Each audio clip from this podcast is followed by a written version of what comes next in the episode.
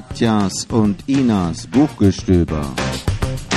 Der Bücherpodcast aus Hirzweiler für den Rest der Welt. Liebe Zuhörerinnen und Zuhörer, wir begrüßen euch ganz herzlich zu einer neuen Folge von Katjas und Inas Buchgestöber. Heute geht es um mal wieder um ein ganz besonderes Thema. Äh, wir haben heute Bücher für euch, die sich um Autismus drehen. Genau, und zwar um eine ganz äh, spezielle Form oder eine ganz spezielle Unterkategorie von diesem Begriff. Und zwar geht es um das Asperger-Syndrom. Da haben wir ein paar Sachen für euch rausgesucht und ähm, gleich zu Anfang ähm, möchte ich kurz was sagen zu dem Thema Asperger-Syndrom, klar. Du bist ja der Richtige dafür. Also ja. ich meine jetzt nicht, weil du das Asperger-Syndrom hast, sondern Danke, als, ja. als Du hast Informatik studiert. Du ja, genau. genau. Also das äh, zu, zum Thema Begrifflichkeiten oder wie nennt man die Dinge äh, ist es in der Psychologie immer so, das ist ja nicht Mathematik, sondern es ist Psychologie, das ist alles immer ein bisschen schwammig, ja, äh, den Begriff Autismus und auch den Begriff Asperger-Syndrom, um es mal genau zu sagen, ähm, gibt's in der Form eigentlich nicht mehr, sondern man sagt, es ist eine Spektrumsstörung im Bereich Asperger, wenn es um das Asperger-Syndrom geht. Eine Spektrumsstörung, das heißt, man kann ein es gibt Menschen, die haben sehr starke Eigenschaften und dann gibt's das an einem, wie an einem Zahlenstrahl, auch äh, Menschen, die, die haben das weniger, ja. Und um mal kurz zu sagen, was Asperger überhaupt ist, was man mit dem Begriff da verbindet. Wir sind da so draufgekommen, weil, weil es ein Begriff ist, der uns häufig begegnet im Moment. Ähm, vor allem vielleicht auch, habt ihr schon gehört, die, die Greta Thunberg äh, ist ja eine bekennende Asperger-Autistin. Ja. Mhm. Äh, was bedeutet das überhaupt? Es ist keine Krankheit in dem Sinne, es ist auch keine Behinderung. Man muss es nochmal abgrenzen zu, zu schweren Formen von Autismus. Äh, darüber wollen wir heute nicht sprechen. Also mhm. Autismus als eigentliche ähm, naja, Krankheit, Störung, Behinderung, wie auch immer man das nennen möchte, darüber reden wir heute nicht, sondern wir reden lediglich über diese Spektrumsstörung im Bereich Asperger-Syndrom. Das sind Menschen, die äh, verschiedene Spezifitäten aufweisen. Was einem ins Auge sticht, ist, dass diese Menschen Schwierigkeiten haben im Umgang mit anderen Menschen. Ja. Also Kommunikation und soziale Interaktion. Ne? Genau, Kommunikation, soziale Interaktion. Sie finden beispielsweise den Aufbau von Beziehungen schwierig. Sie haben meist gute sprachliche Fähigkeiten, aber mit diesen sozialen Aspekten der Kommunikation haben sie Probleme. Mhm. Sie haben auch oft äh, äh, sagen wir mal, Schwierigkeiten, Sinnesreize zu verarbeiten, beziehungsweise sie verarbeiten diese anders. Ja, typisches Beispiel wäre, wenn man sagt, es ist ihnen zu laut. Ja, äh, sie mögen Diskotheken zum Beispiel nicht. Ja, sondern es ist einfach zu anstrengend, ähm, mhm. diese ganzen Reize zu verarbeiten. Ja, also die Schwierigkeiten sind vor allem in der sozialen Kommunikation, in der sozialen Interaktion und im, im sozialen Verständnis. Ja, dafür haben sie aber auch andere Stärken, ne? Sie haben auch andere Stärken, genau. Äh, sie sind zum Beispiel sehr äh, ehrliche Menschen. Das ist so ein typisches Beispiel äh, für, für, für diesen Bereich. Äh, sie wollen nicht lügen, sie können nicht lügen. äh, sie können auch nicht verstehen, wenn jemand lügt, weil Lügen macht überhaupt keinen Sinn. Ja, mhm. warum sollte man lügen? Wenn doch die, wenn man die Wahrheit kennt, warum sollte man lügen? Das ist so eine, so eine spezielle, das, das findet man eigentlich bei, bei allen Menschen, die sich auf diesem äh, Spektrum bewegen. Äh, ja, die Stärken sind äh, auch dieses logische Denken. Mhm.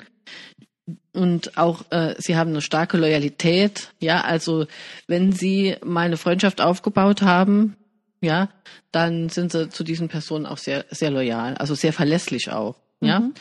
Das sind so in ganz groben Zügen ähm, ein paar Aspekte, die Asperger-Autisten aufweisen. Man merkt das so. Das sind äh, Menschen, das fällt auf, ne, wenn man wenn man äh, in der Kommunikation ist. Sie können zum Beispiel schlecht auch Mimik lesen. Ja, Gucken einem auch nicht so in die Augen. Ne? gucken nicht gerne in die. Augen, Ja. ähm, wissen also oft nicht gut äh, mit Smalltalk umzugehen.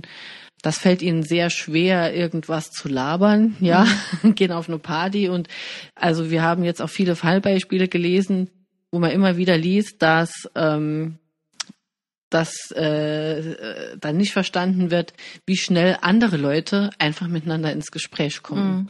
Menschen, die sich nicht kennen, treffen sich auf einer Party und da wird gequasselt, was das Zeug hält, irgendwas. Und das ist für einen Asperger-Autisten oder eine Asperger-Autistin äh, komplett unverständlich, weil das ist auch irgendwie so belanglos. Ja, sie wissen, äh, äh, dass man das so macht. Sie können sich das auch antrainieren, sie können auch lernen, selbst äh, Mimik, Gestik und so weiter ähm, äh, zu zeigen und zu verstehen. Aber es ist nie, also vor allem im Erwachsenenalter, nie ein selbstverständlicher Prozess. Ja. Und ich denke, wenn man so ein bisschen überlegt, ähm, also ich habe einige in meinem Bekannten- und Freundeskreis, sogar in der Familie, von denen ich denke, also sogar bei mir selber, wenn ich jetzt die Bücher hier so lese, so gewisse Aspekte, so gewisse Züge hat man, entdeckt man bei sich selbst oder bei anderen und es ist eigentlich etwas, ähm, das gar nicht so selten vorkommt und was die Diagnose betrifft. Diagnose ist ja auch wieder so ein Wort, ne? Ähm, hier steht, dass einer von 100 Menschen, die sich jetzt an, äh, an diese Beratungsstellen wenden, Mhm. auch tatsächlich eine, eine äh, gravierendere Form einer Okay. Asperger-Spektrumsstörung hat. Und das ist nur eigentlich eine hohe Zahl, finde ich. Ja.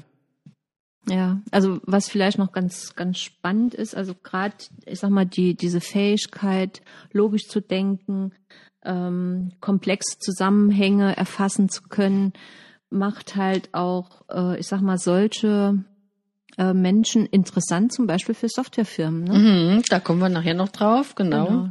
Sie haben eine, eine besondere Art von Wahrnehmung, also sowohl äh, dieses logische Denken als auch ähm, Muster erkennen. Muster ne? erkennen, Ja, äh, Details, einfach eine andere Art auch zu denken und dann auch mal Ideen zu haben, äh, die auf die andere nicht so kommen. Genau. Da kommen wir jetzt zum eigentlich zum ersten Buch, das wir mal wieder seit langer Zeit beide gelesen haben. Genau. äh, Genau, von Peter Schmidt.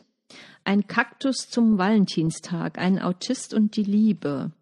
Ist im Goldmann Verlag erschienen, ist ein Taschenbuch, ist schon ein bisschen älter, ist von 2012 und hat 312 Seiten. ja, genau. Und das Buch ähm, habe ich aus psychologischer Sicht gelesen und die äh, Ina aus, äh, inf wie sagt man, informationstechnologischer Sicht.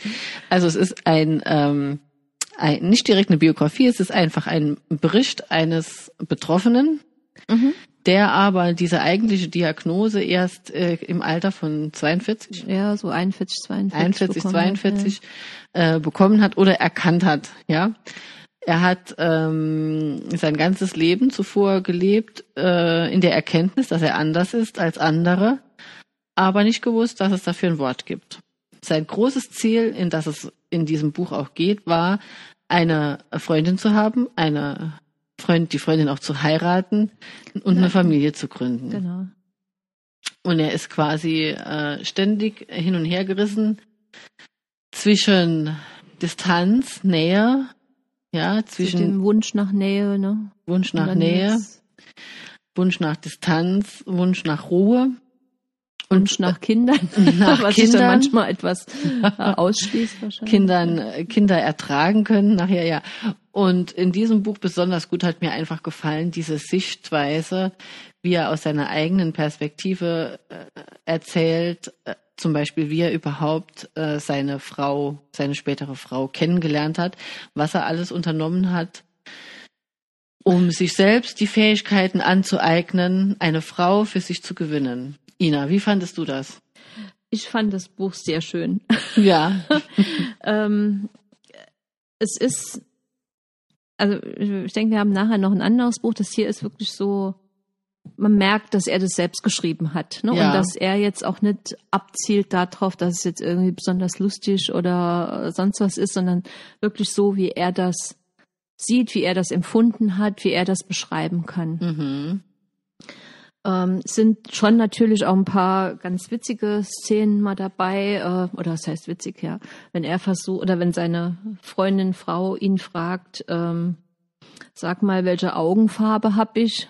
Mhm.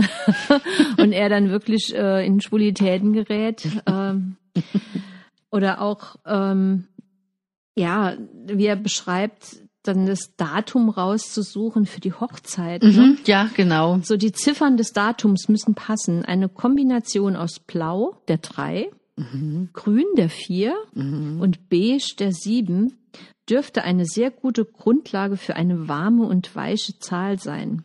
Das perfekte Datum gelingt, wenn neben der den Anfang darstellenden weißen, kalten Eins die warmen Zahlen drei, vier und sieben sowie die umschließende unterkühlte neun mit im Datum sind. Dann würde das sicherlich eine herrlich juchzige Hochzeit werden. Genau. Er ist auch äh, Geophysiker, ja. Geophysiker, genau. Und äh, die Daten sind die eine Sache und die andere Sache ist, er guckt da wirklich immer, wenn er was vorhat, wie eine Hochzeit, Genau, ja. nach, nach den, den Wetterprognosen, also nach tatsächlich diesen Durchschnittswerten, wann scheint die Sonne, ja, wählt auch die Tage dann auch noch danach aus und diese vielen Faktoren äh, ergeben dann das Datum der Hochzeit. das richtige Datum. Und äh, was genau. seine Frau, Genau. ob was sie an dem Tag eigentlich vorhält, ist dann egal, das müsste das Datum sein, ja.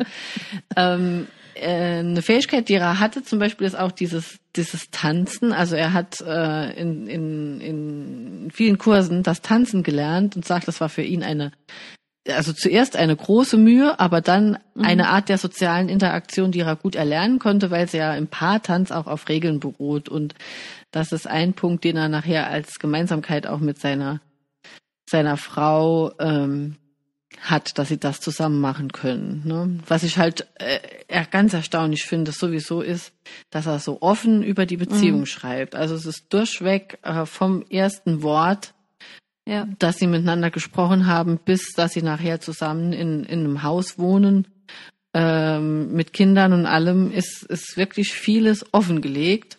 Ähm, und das ist, finde ich, sehr mutig.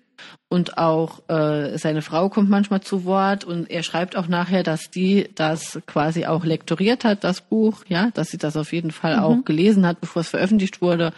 Und das finde ich ganz toll, dass man da äh, so einen Einblick kriegt, einen ehrlichen Einblick in, Genau, er, in die das Welt. ist ein ehrlicher Einblick. Ne? Ja. Also er, er sagt dann auch, ja, die Kinder nerven jetzt, das ist mir zu laut, ne? Oder ich flipp hier jetzt gleich völlig aus, weil ich an Weihnachten nicht meinen Händchenschenkel bekommen genau, habe. genau. Äh, wo jeder drumrum halt völlig äh, überrascht ist, was jetzt eigentlich los ist. Aber genau. halt in seine Vorstellung, in seinen Plan hat es halt nicht reingepasst und hat dann alles über den Haufen geworfen und dann sch- beschreibt er auch, dass er sich da dann auch nicht, erstmal nicht beherrschen kann. Ne? Da muss er raus aus der Situation, irgendwelche Straßen abfahren. Ja, ist ein großes Hobby. Und- es gibt auch, glaube ich, noch ein Buch von ihm, der Straßensammler heißt das. Das ist Okay. ein bisschen neuer, glaube ich. Er fährt gerne Straßen, ja. Er, also als Geophil, man muss sagen, man denkt, solche Menschen sind vielleicht gar nicht so lebensfähig oder kriegen es irgendwie nicht so auf die Reihe, aber das, das, das ist ein, ein gutes Buch, um zu zeigen, dass äh, Asperger-Autisten hochfunktional sind. Hochfunktional heißt, sie sind zwar äh, in diesen genannten Bereichen eingeschränkt, aber das normale Leben, also äh, Arbeiten gehen, arbeiten gehen und wie gesagt mit der Familie, ähm, das äh, wird äh, gut verwirklicht. Und was ich ganz toll fand bei ihnen war auch, dass sie mit Kindern trotz allem, ganz egal, immer diese weiten Reisen unternommen haben. Mhm, Das war toll, ja. Ja, also überall hin, nach Südamerika, Nordamerika und was weiß ich, ja, Asien, genau. Ja. Weil er auch immer die Idee hatte, er muss auch immer neue Gegenden äh, erforschen und Neue Straßen erforschen. neue Straßen erforschen. Diese Panamerikaner und so, Genau, die ja. kann man nicht nur einen Teil fahren, sondern die, die muss man dann, also das sind so dieses, dieses Thema Spezialinteressen, das ist ja bei Autisten auch oft Mhm. der Fall. Ne? Also bei der Greta Thunberg ist das natürlich der Klimaschutz, ja. Äh, und bei dem ähm, Peter Schmidt hier in dem Buch sind das die Straßen. Genau. Er hat dann später auch den Beruf gewechselt, also er war zuerst War dann auch mal in der IT. war dann nachher in der IT-Branche, ne? Genau. Ja, da kommt Was ich halt auch schön fand, er hat auch so eine schon eine andere Art zu schreiben oder sich auszudrücken. Ne? Mhm. Also ähm, rot-blauer Tag vor rostbraun-weißem Hintergrund. Ne? Mhm. Oder das ist ein blass-lila-farbener Tag. ja. Also der hat da auch eine ganz andere Wahrnehmung und, und, und Ausdrucksfähigkeiten eigentlich. er hat ne? viele Worte auch so irgendwie äh, erfunden, ne? Oder erfunden, so. ja, ja, genau. ja, ja, das, Äh, wo man dann merkt, wie er das empfindet eigentlich, hat er das in Worte gepackt. Ja, genau. Auch typisch eigentlich, dass diese äh, Sprach, Sprachfähigkeit Mhm. äh, sehr hoch entwickelt ist. Okay. Ne? Man hat das festgestellt, dass das ähm, zwar ein ein verzög also oft ist es so, dass die Sprachentwicklung verzögert ist, aber dann umso heftiger rauskommt. Ja, Ah also die okay. meisten Menschen, die auf diesem auf diesem Spektrum des Asperger-Syndroms sind, haben eine sehr hoch entwickelte Sprachfähigkeit. Mhm. Was mich so ein bisschen gewundert hat, dass er wirklich erst auch so spät ähm, eigentlich auch diese Diagnose Ja, bekommen Ja, hat. ja. Weil ich sag mal, ähm, der ist jetzt 66 geboren 66 geboren, ja. und wenn er jetzt 41 oder 42 Jahre alt war, bis er die, äh, die Mhm. Diagnose bekommen Das hat, war vor zehn was Jahren. dann eigentlich auch eher ein Zufall, ja 15, ja. eher ein Zufall fast war. ja. Ähm, aber auf der anderen Seite gab es dann zum Beispiel ähm, schon in den 80er Jahren zum Beispiel den Film Rain Man. Rain Man. Ja, Ne, also und, und das da auch in seinem ganzen Umfeld. Ich meine, Ja. er ist ja jetzt, ne, er hat in einer IT-Firma gearbeitet, hat bei einem ja. ähm, ähm, Er ist ja schon schon äh, auf einem hohen Pharmakonzern, auf intellektuellen, einem ja. Pharmakon im Pharmakonzern gearbeitet, dass da nicht irgendeiner ihn mal darauf angesprochen hat oder Ja. überhaupt Also man muss ja Ne, wirklich sagen, sagen wir mal, Rain Man ist ja so ein typischer äh, Autist. Ja, also so richtig mit nix reden. Ich hab, ich weiß nicht mehr ganz genau, Ja, aber so so, wenig, ja. so, Aber so, ein, auch- so ein heftiger Autist, ne? Und dass dass es auch dieses Asperger dazu gehört, zu diesem ganzen Spektrum. Das ist Macht's also in, in der Psychologie eine Entwicklung, die ist noch nicht so lange, ne? Okay. Also okay. die, die ist vielleicht tatsächlich erst so seit 15 Jahren am Laufen, dass, dass es diesen Begriff so, dass dieser so geläufig wird.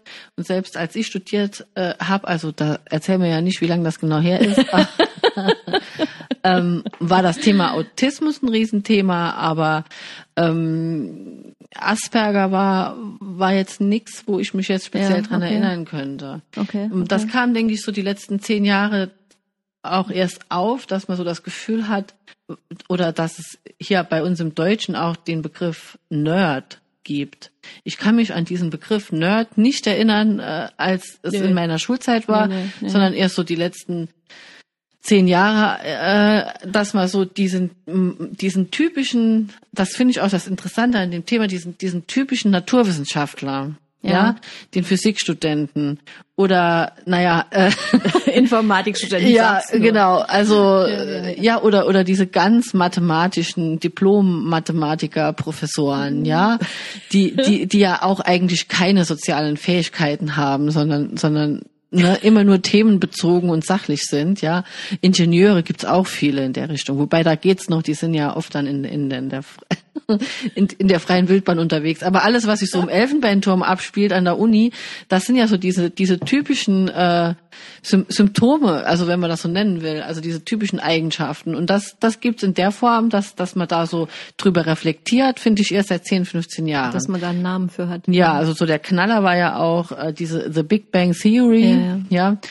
Da geht's ja nur drum. Also da ist ja dieser Sheldon Cooper und man lacht sich ja kaputt, wenn man selbst mal an der Uni war und wir waren Fachbereich Psychologie, äh, äh, Sozialwissenschaften, was es da alles gibt und ähm, vielleicht noch Jura, wo man so einen Einblick hatte. Und dann gab's die anderen. Die. Das waren, also wir waren ja, bei uns hieß das damals Psychologie, empirische Humanwissenschaft und dann gibt's ja die Naturwissenschaftler. Äh, jeder kennt einen Sheldon von früher, der mal an der Uni Absolut. war. Ja, und dann noch diese vier Typen, die es da gibt in dieser Serie, die gibt's ja in jedem Studiengang, in genau dieser Kombination und die reden das gleiche Zeug und essen nur Sachen aus gekauften Packungen und reden über, ja, über was eigentlich? Äh, über Sachen, die ich nicht verstehe, aber du vielleicht, ja. Ja, genau. Ja, so. Und ähm, so diese milde Form quasi dieser ganzen autistischen Dinge, auch dieses leicht, äh, naja, zwanghaft ist hier das falsche psychologische Wort, also äh, mehr so diese Regelmäßigkeit, ne, Genau, die genau. auch der ähm, Peter Schmidt dann beschreibt. Also er braucht an, an Weihnachten seinen Hähnchenschenkel, weil also zum, als als Essen, weil er das immer so Seit- gewohnt ist, weil das für ihn zu Weihnachten dazugehört und für ihn einfach ein riesiger kognitiver Aufwand wäre, diesen Tag anders zu gestalten. Mhm. Und das ist, äh, man, man kann sich ja, das ist ein bisschen witzig manchmal, aber es ist auch wirklich einfach äh, für die Betroffenen nicht einfach. Ja. Ne? Also wenn der Ja. Sheldon sagt in Big Bang, er muss jetzt auf der Couch dort sitzen, auf diesem Kissen, ja, einmal setzt sich ja dann diese Dame da drauf oder irgendwas und es ist irgendwas anders und er flippt auch total aus und kommt gar nicht mehr zur Ruhe. Das ist für die Betroffenen wirklich Stress dann, ne? Purer Stress, pur, ne? genau.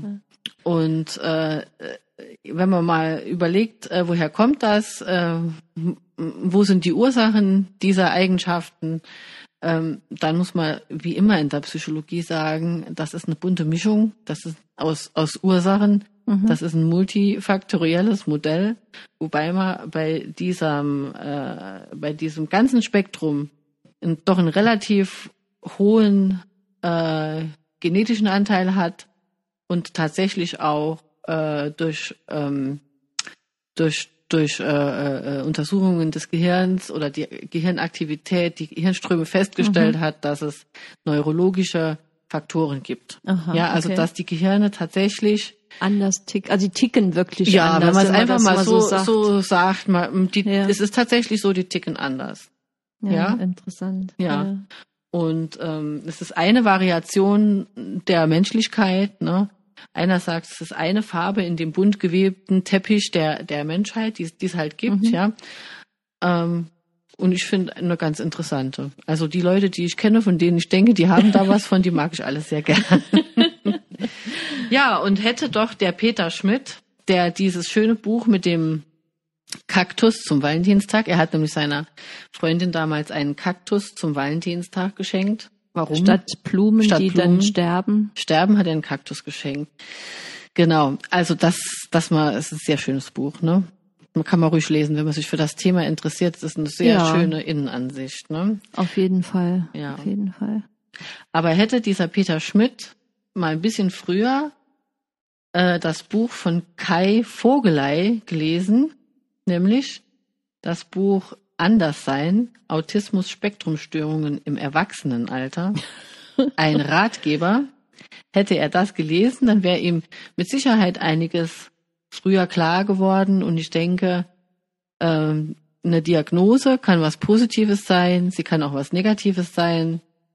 Wenn man hört, ich habe die und die Störung, das kann einen fertig machen, ja, weil man dann denkt, man ist, man ist, man hat was, man ist krank oder man ist anders oder wie. Das ist äh, immer so eine Sache. Aber es kann auch was Positives sein. Ich denke, also für den Peter war es auch was Positives, Ja. weil er jetzt wirklich wusste oder weiß, warum er anders ist als die anderen. Ne? Und er, Ja. er hat das ja schon seit der Kindheit eigentlich Mhm, genau. äh, gewusst, dass er anders ist, aber es gab halt auch keinen Namen dafür. Es ne? gab für ihn keinen Namen dafür, Ja. auch keine Gleichgesinnten, also auch Genau. keine anderen, mit denen er sich Stimmt, da austauschen kommt konnte. auch gar keinen, ne? ne, nix, ne? Interessanterweise hat, Ja. kennt er auch scheinbar keinen anderen. Ja, Oder ja, genau. Und ich denke, dass es in, in dem Bereich äh, eigentlich ähm, doch wichtig, auch schon schon früh zu gucken. Das kann man ruhig machen, ne? Dass dass man ähm, auch mit Kindern da mal ähm, in eine Beratung geht oder sich da informiert, weil weil es auch äh, auf der anderen Seite tatsächlich ja keine Krankheit ist, also es ist keine Krankheit, es ist nicht als Krankheit definiert. Ne? Eine Krankheit, der äh, eine Krankheit ist ja so definiert, dass man es auch heilen kann, ja, eigentlich, ja. Und hier in diesem Ratgeber steht drin, ähm, das ist natürlich hier nicht so, sondern das steht hier so drin, Zitat, ein Asperger Kind wird auch zu einem Asperger Erwachsenen. Mhm. Ja, also in dieser ganzen Beratung und Therapie, die es da gibt, die auch da erläutert und erwähnt wird, äh, geht's geht's um darum, dass das Leben einfacher zu machen. Also um, Ja. um Dinge zu trainieren, um Dinge zu verstehen ähm, und äh, ähm, genau auch die das Umfeld darauf einzustellen quasi. Ja. Ja, also als ich diesen Ratgeber von Kai Vogelei hier aufgeschlagen habe, äh, ähm, fühlte ich mich an die Uni zurückversetzt, weil das ist tatsächlich ein recht äh, wissenschaftlich anmutendes Buch aus dem Verlag Belz. Ja, die haben äh, immer ähm, wirklich sehr fundierte Werke hier und das ist dieses Jahr auch, denn der Kai Vogelei ist ein Professor Dr. Doktor an der Klinik und Poliklinik für Psychiatrie und Psychotherapie in Köln an der Uniklinik. Und in Köln gibt es eine Spezialambulanz für Autismus im Erwachsenenalter. Okay. Die gibt's nicht so oft. Das ist etwas, das vorwiegend auch im kind, kind, in der Kindheit äh, so diagnostiziert wird. Und hier geht's äh, explizit ums Erwachsenenalter. Ja, und ich will jetzt gar nicht viel ähm, erzählen, was da alles drin steht. Also ich denke, wenn man denkt, man ist betroffen oder wenn man sich wirklich so richtig ernsthaft für das Thema interessiert, kann man sich das gerne äh, zulegen und anschauen. Es wird viel hier um die in Anführungszeichen Problemzonen auch nochmal gesprochen, diese, Mhm. diese sogenannten Symptome. Und was mir sehr gut gefallen hat, ist, äh, dass es zahlreiche Fallbeispiele gibt und zahlreiche Zitate, die, die, äh, sagen wir mal, Menschen geäußert haben, die, die die Diagnose haben. Zum Beispiel hier eine, ähm, einen Augenblick. Ja, äh, hier geht es um diese, um die Gefühle, dass Mhm. ähm, auch Gefühle nicht so gut gezeigt werden können, so dass man manchmal sogar denkt, der Mensch hat keine Gefühle oder sie könnten das nicht empfinden. Das war in, In dem, dem Buch auch, ja. genau. Und da steht zum Beispiel als Zitat: Wenn man Probleme hat, Kontakt zu anderen zu finden, bedeutet das nicht, dass man kein Interesse an Beziehungen hat. Wenn man seine Gefühle nicht richtig zeigen kann, bedeutet das auch nicht, dass man gefühllos sei. Mhm. Ja, also da wird schon klar, dass es da immer so einen Zwiespalt gibt zwischen ähm, man kann nicht, man will auch nicht. Warum will man nicht? Weil man es nicht kann. Ne? Also in diese soziale Interaktion Mhm. gehen, das ist oft so ein Wechselspiel. Ähm, ja, dann vielleicht noch ein Zitat.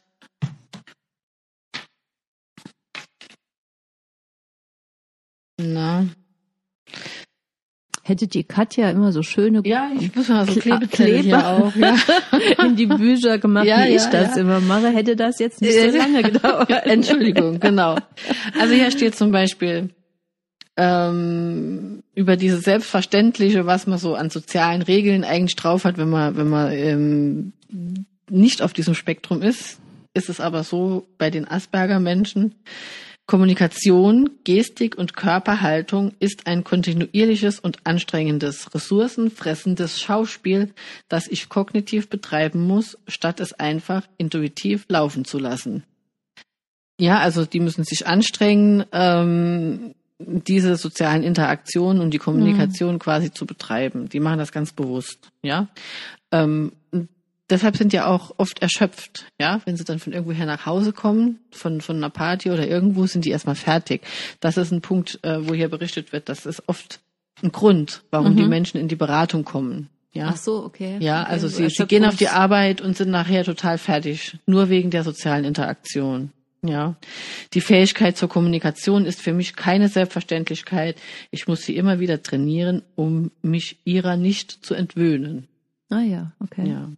Ach, und da stehen noch so viele schöne Sachen drin, wie die das dann schon in der Kindheit gemerkt haben und sich gefragt haben, äh, die anderen Kinder, wie, wie, wie, wie, was, wie verabreden die sich, wie, wie ist das, dass die miteinander spielen und diese ganzen funktioniert das, Rollenspiele, ne? Rollenspiele machen Asperger-Kinder überhaupt nicht gern, ne? Das Okay. ist unnötig. Warum sollte man das machen? Man ist doch ein, ein, ne, ein Mensch und kein, keine Ahnung, ja. Und da, wenn es um die Kindheit geht, da habe ich mich auch manchmal so ein bisschen wiedererkannt, ne?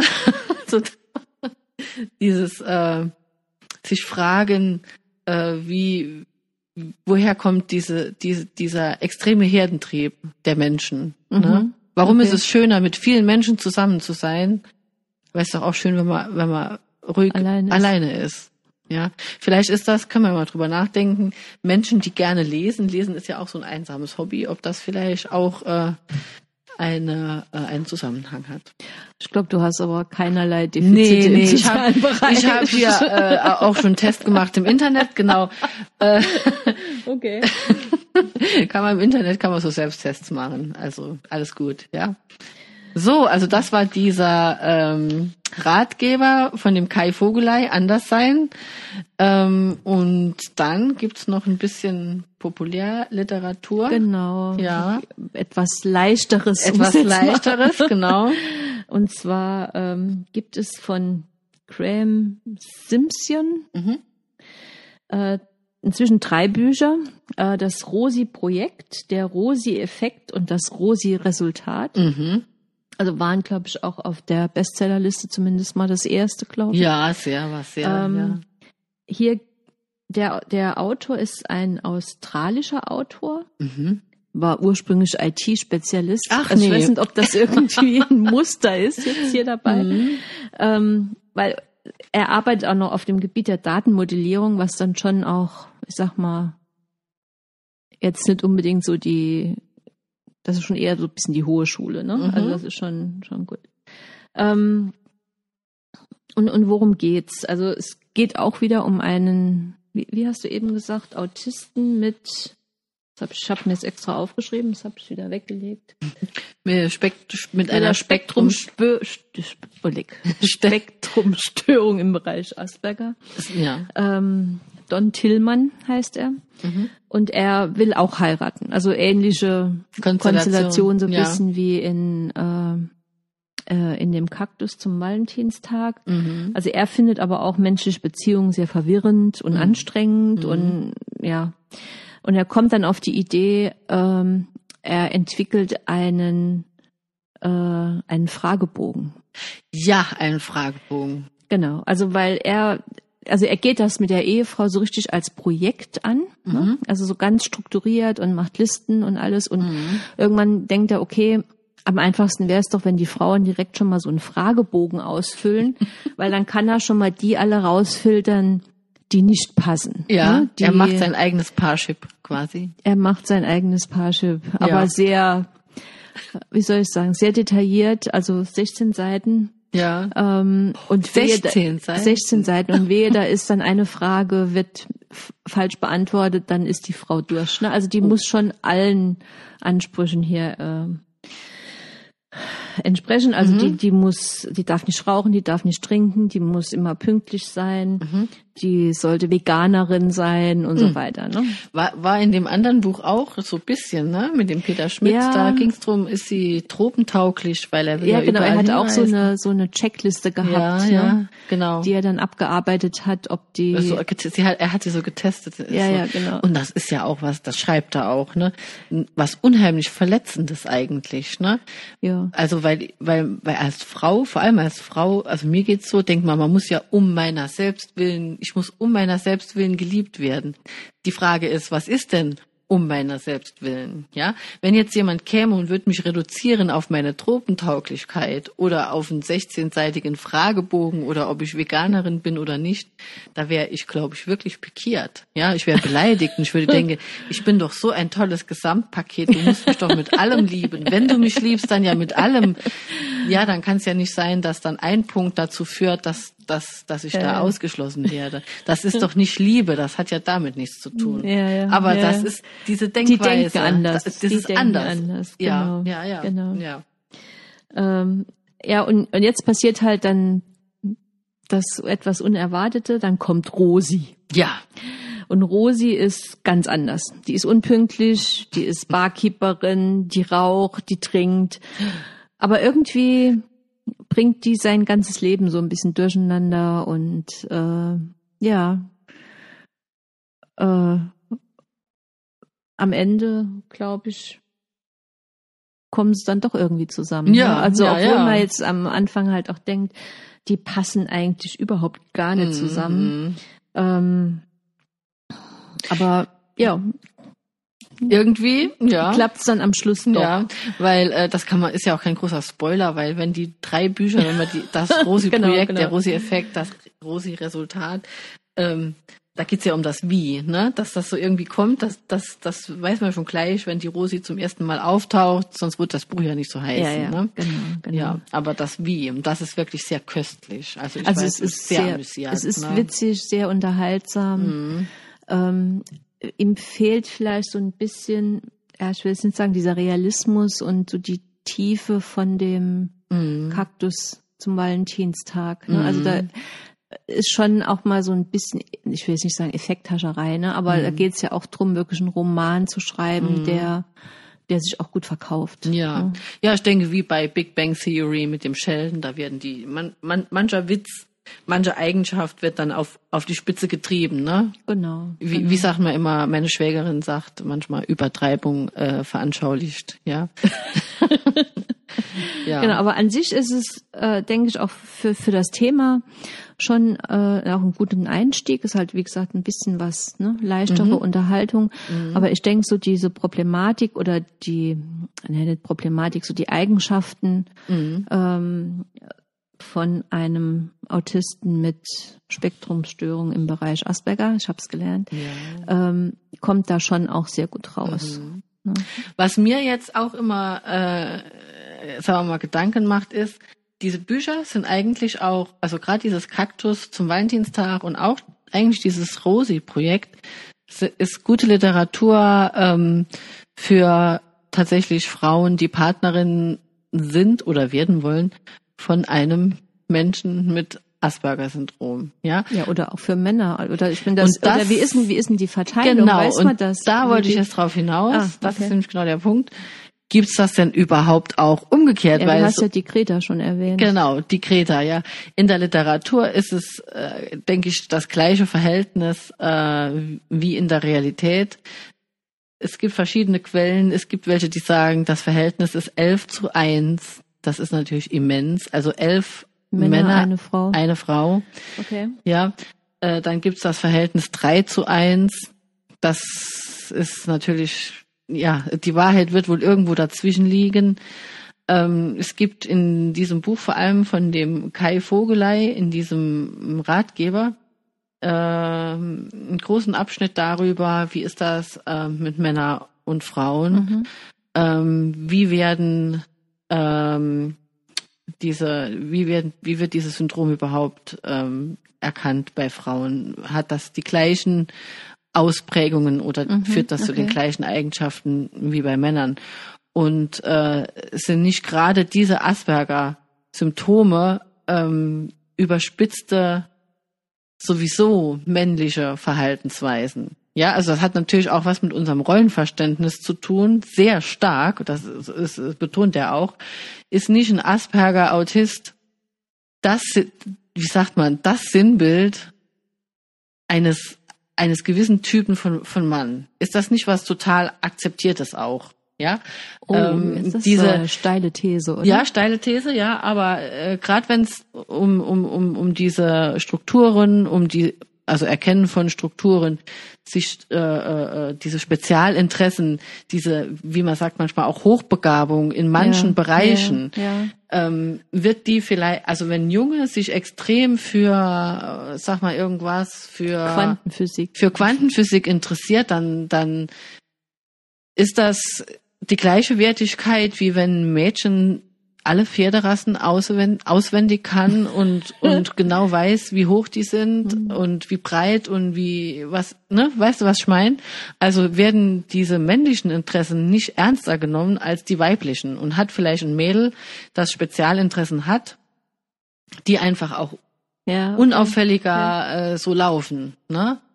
Und wird das dann vielleicht gar nicht so ähm, so sichtbar oder so, so, sichtbar. erkannt. Ja, Wird okay. vielleicht ein Mädel, das das so zurückhaltend ist, Mhm. auch im Jugendalter noch, nicht irgendwie als als schüchtern oder mangelndes Selbstbewusstsein eher eher äh, so so wahrgenommen, als jetzt ein Junge, der irgendwie nichts redet mit anderen. Ja, das ist ein ganz Ja. spannender Aspekt. Ja, und das ist ein ganz ja. spannender Aspekt, der, der ja auch, ähm, den, den, also wo, wo vielleicht du auch was dazu sagen kannst, weil ähm, du ja in einem Bereich, also es ist jetzt ja wirklich so, ja, dass dass ich weiß nicht, ob man das mal untersucht hat, in welchen Studienfächern wie viele äh, äh, Aspergers jetzt da rumlaufen, ne, ob es dann wirklich einen empirischen Unterschied gibt, ja.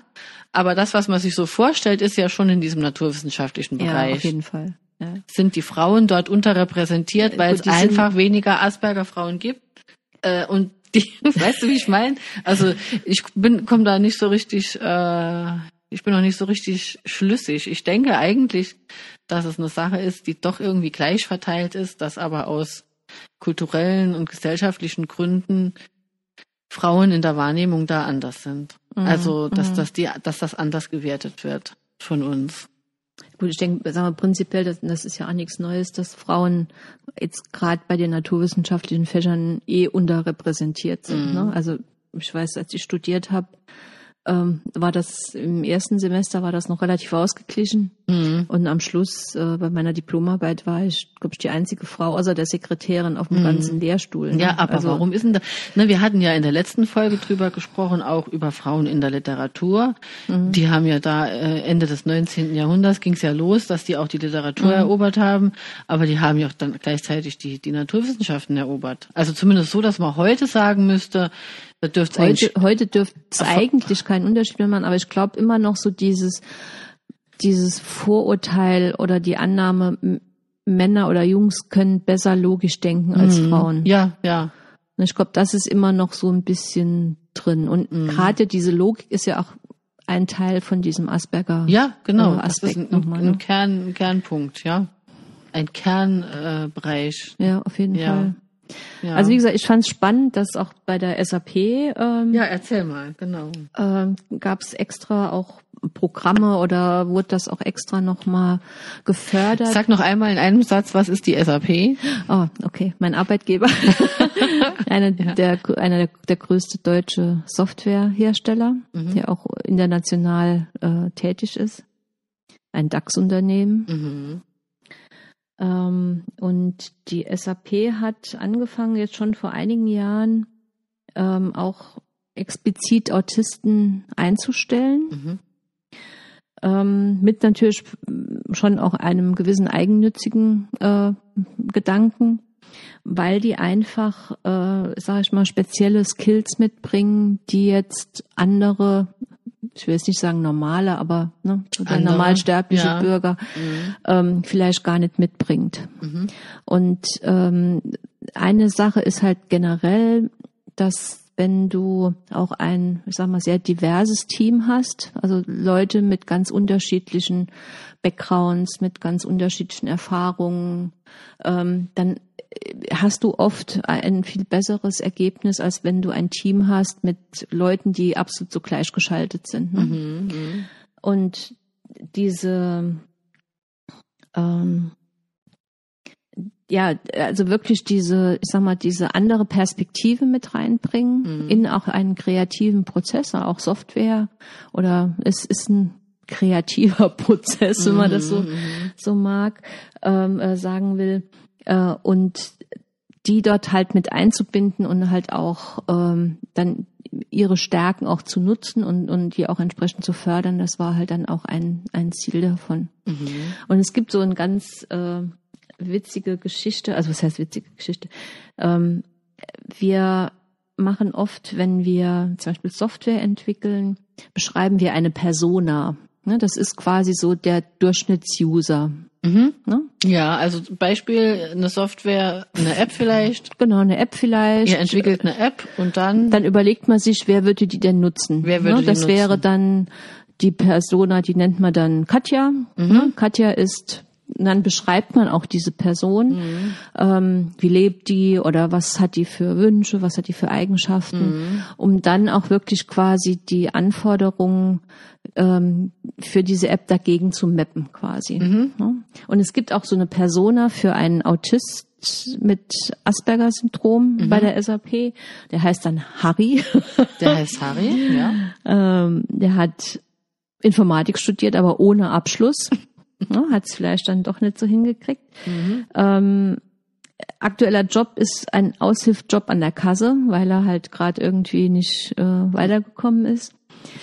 Hobbys hat er Quantenphysik, Dokumentieren von Zugstrecken, Java und Algorithmen.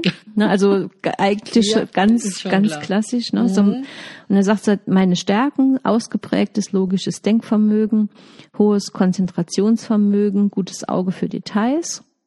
Und wo habe ich meine Herausforderungen? Kommunikation und soziale Interaktion, ähm, Reizempfindlichkeit und geringes Verständnis für nonverbale Signale. Und das heißt, das, Mhm. Das, beschreibt ja. quasi dann so den Absolut. typischen Kandidaten dann auch für, für, für uns, ne, für die Firma. Ja, ja. Und gab es dann wirklich Stellenanzeigen, wo dann drin stand, wir suchen Autisten? Darf man das so Das- schreiben? Das war, glaube ich, auch ziemlich groß in der Presse. Ja, ja. ja, ja. Aha, ja. Weil manche Sachen, man darf ja in so einer Stellenanzeige und überhaupt da so im beruflichen Umfeld manche Sachen gar nicht mehr so genau.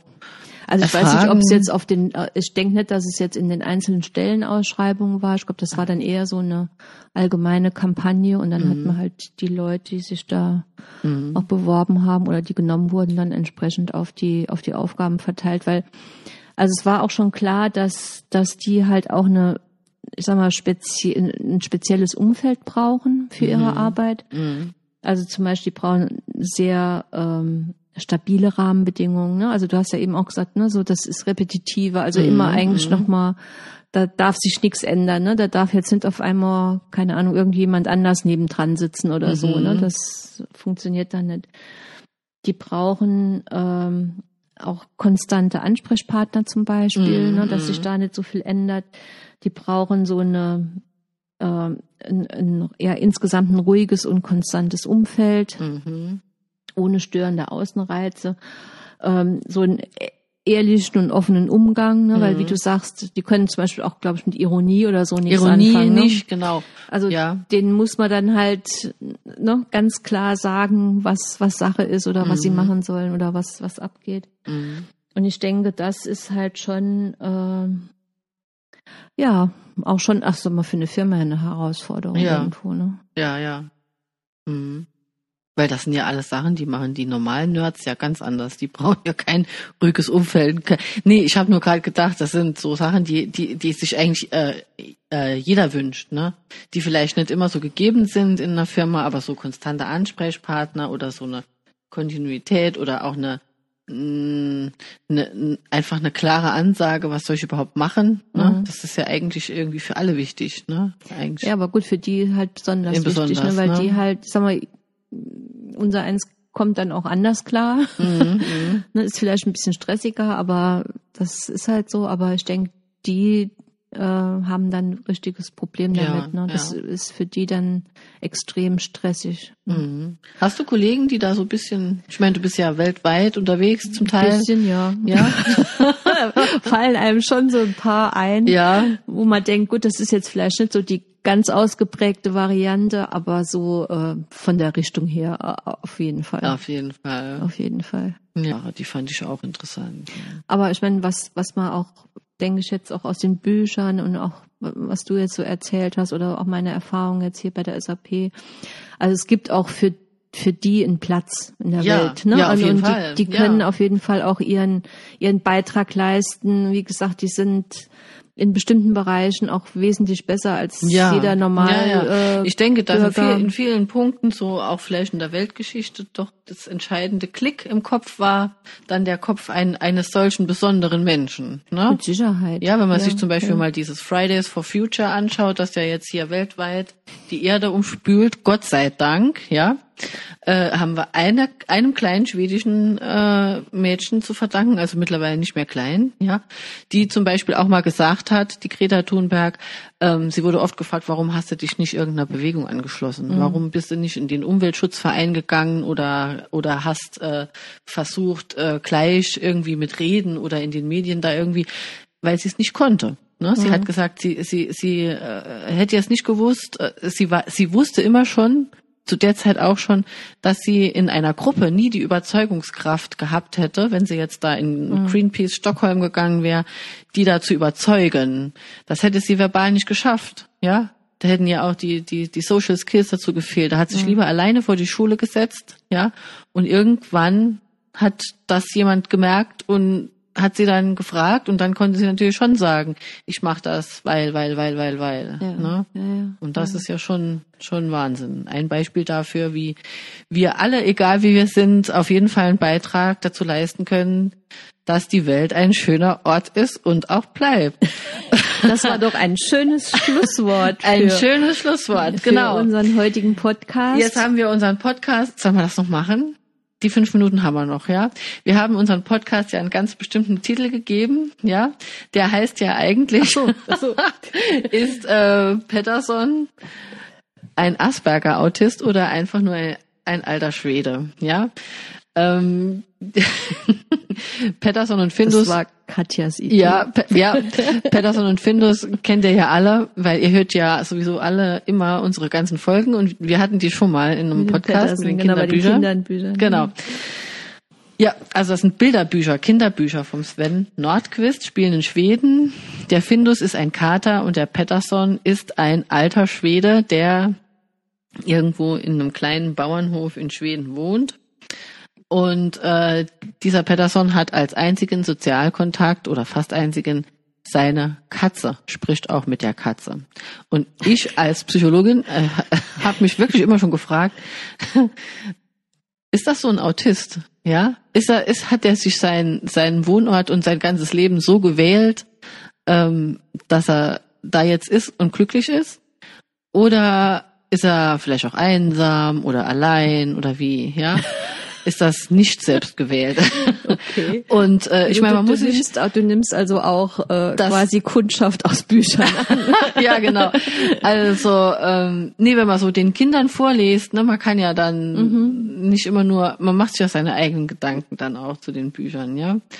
Und es ist, finde ich zum Beispiel sehr bezeichnend, dass der, der Patterson wirklich, äh, ich glaube, über die ganzen Bücher hinweg vielleicht zwei oder drei kommen zwei oder drei Personen drin vor, die die es auch noch gibt. Also sein Nachbar, der Gustafsson zum Beispiel, Okay. den mag er aber nicht, da ist er immer froh, wenn der wieder weg ist. Ne? Okay, okay. Und dann gibt's die Beda Anderson, die ihm letztlich auch den Findus erst äh, geschenkt hat, dass er nicht ganz alleine ist und nicht Mhm. Okay. ganz einsam ist.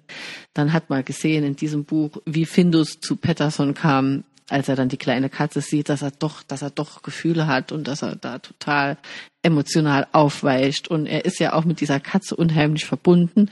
Das würde ich dann auch so sehen, dass äh, auch wenn er denn Autist wäre, ja, äh, auch Gefühle hat, auch wenn er sie nicht immer zeigt. Okay. So, ja.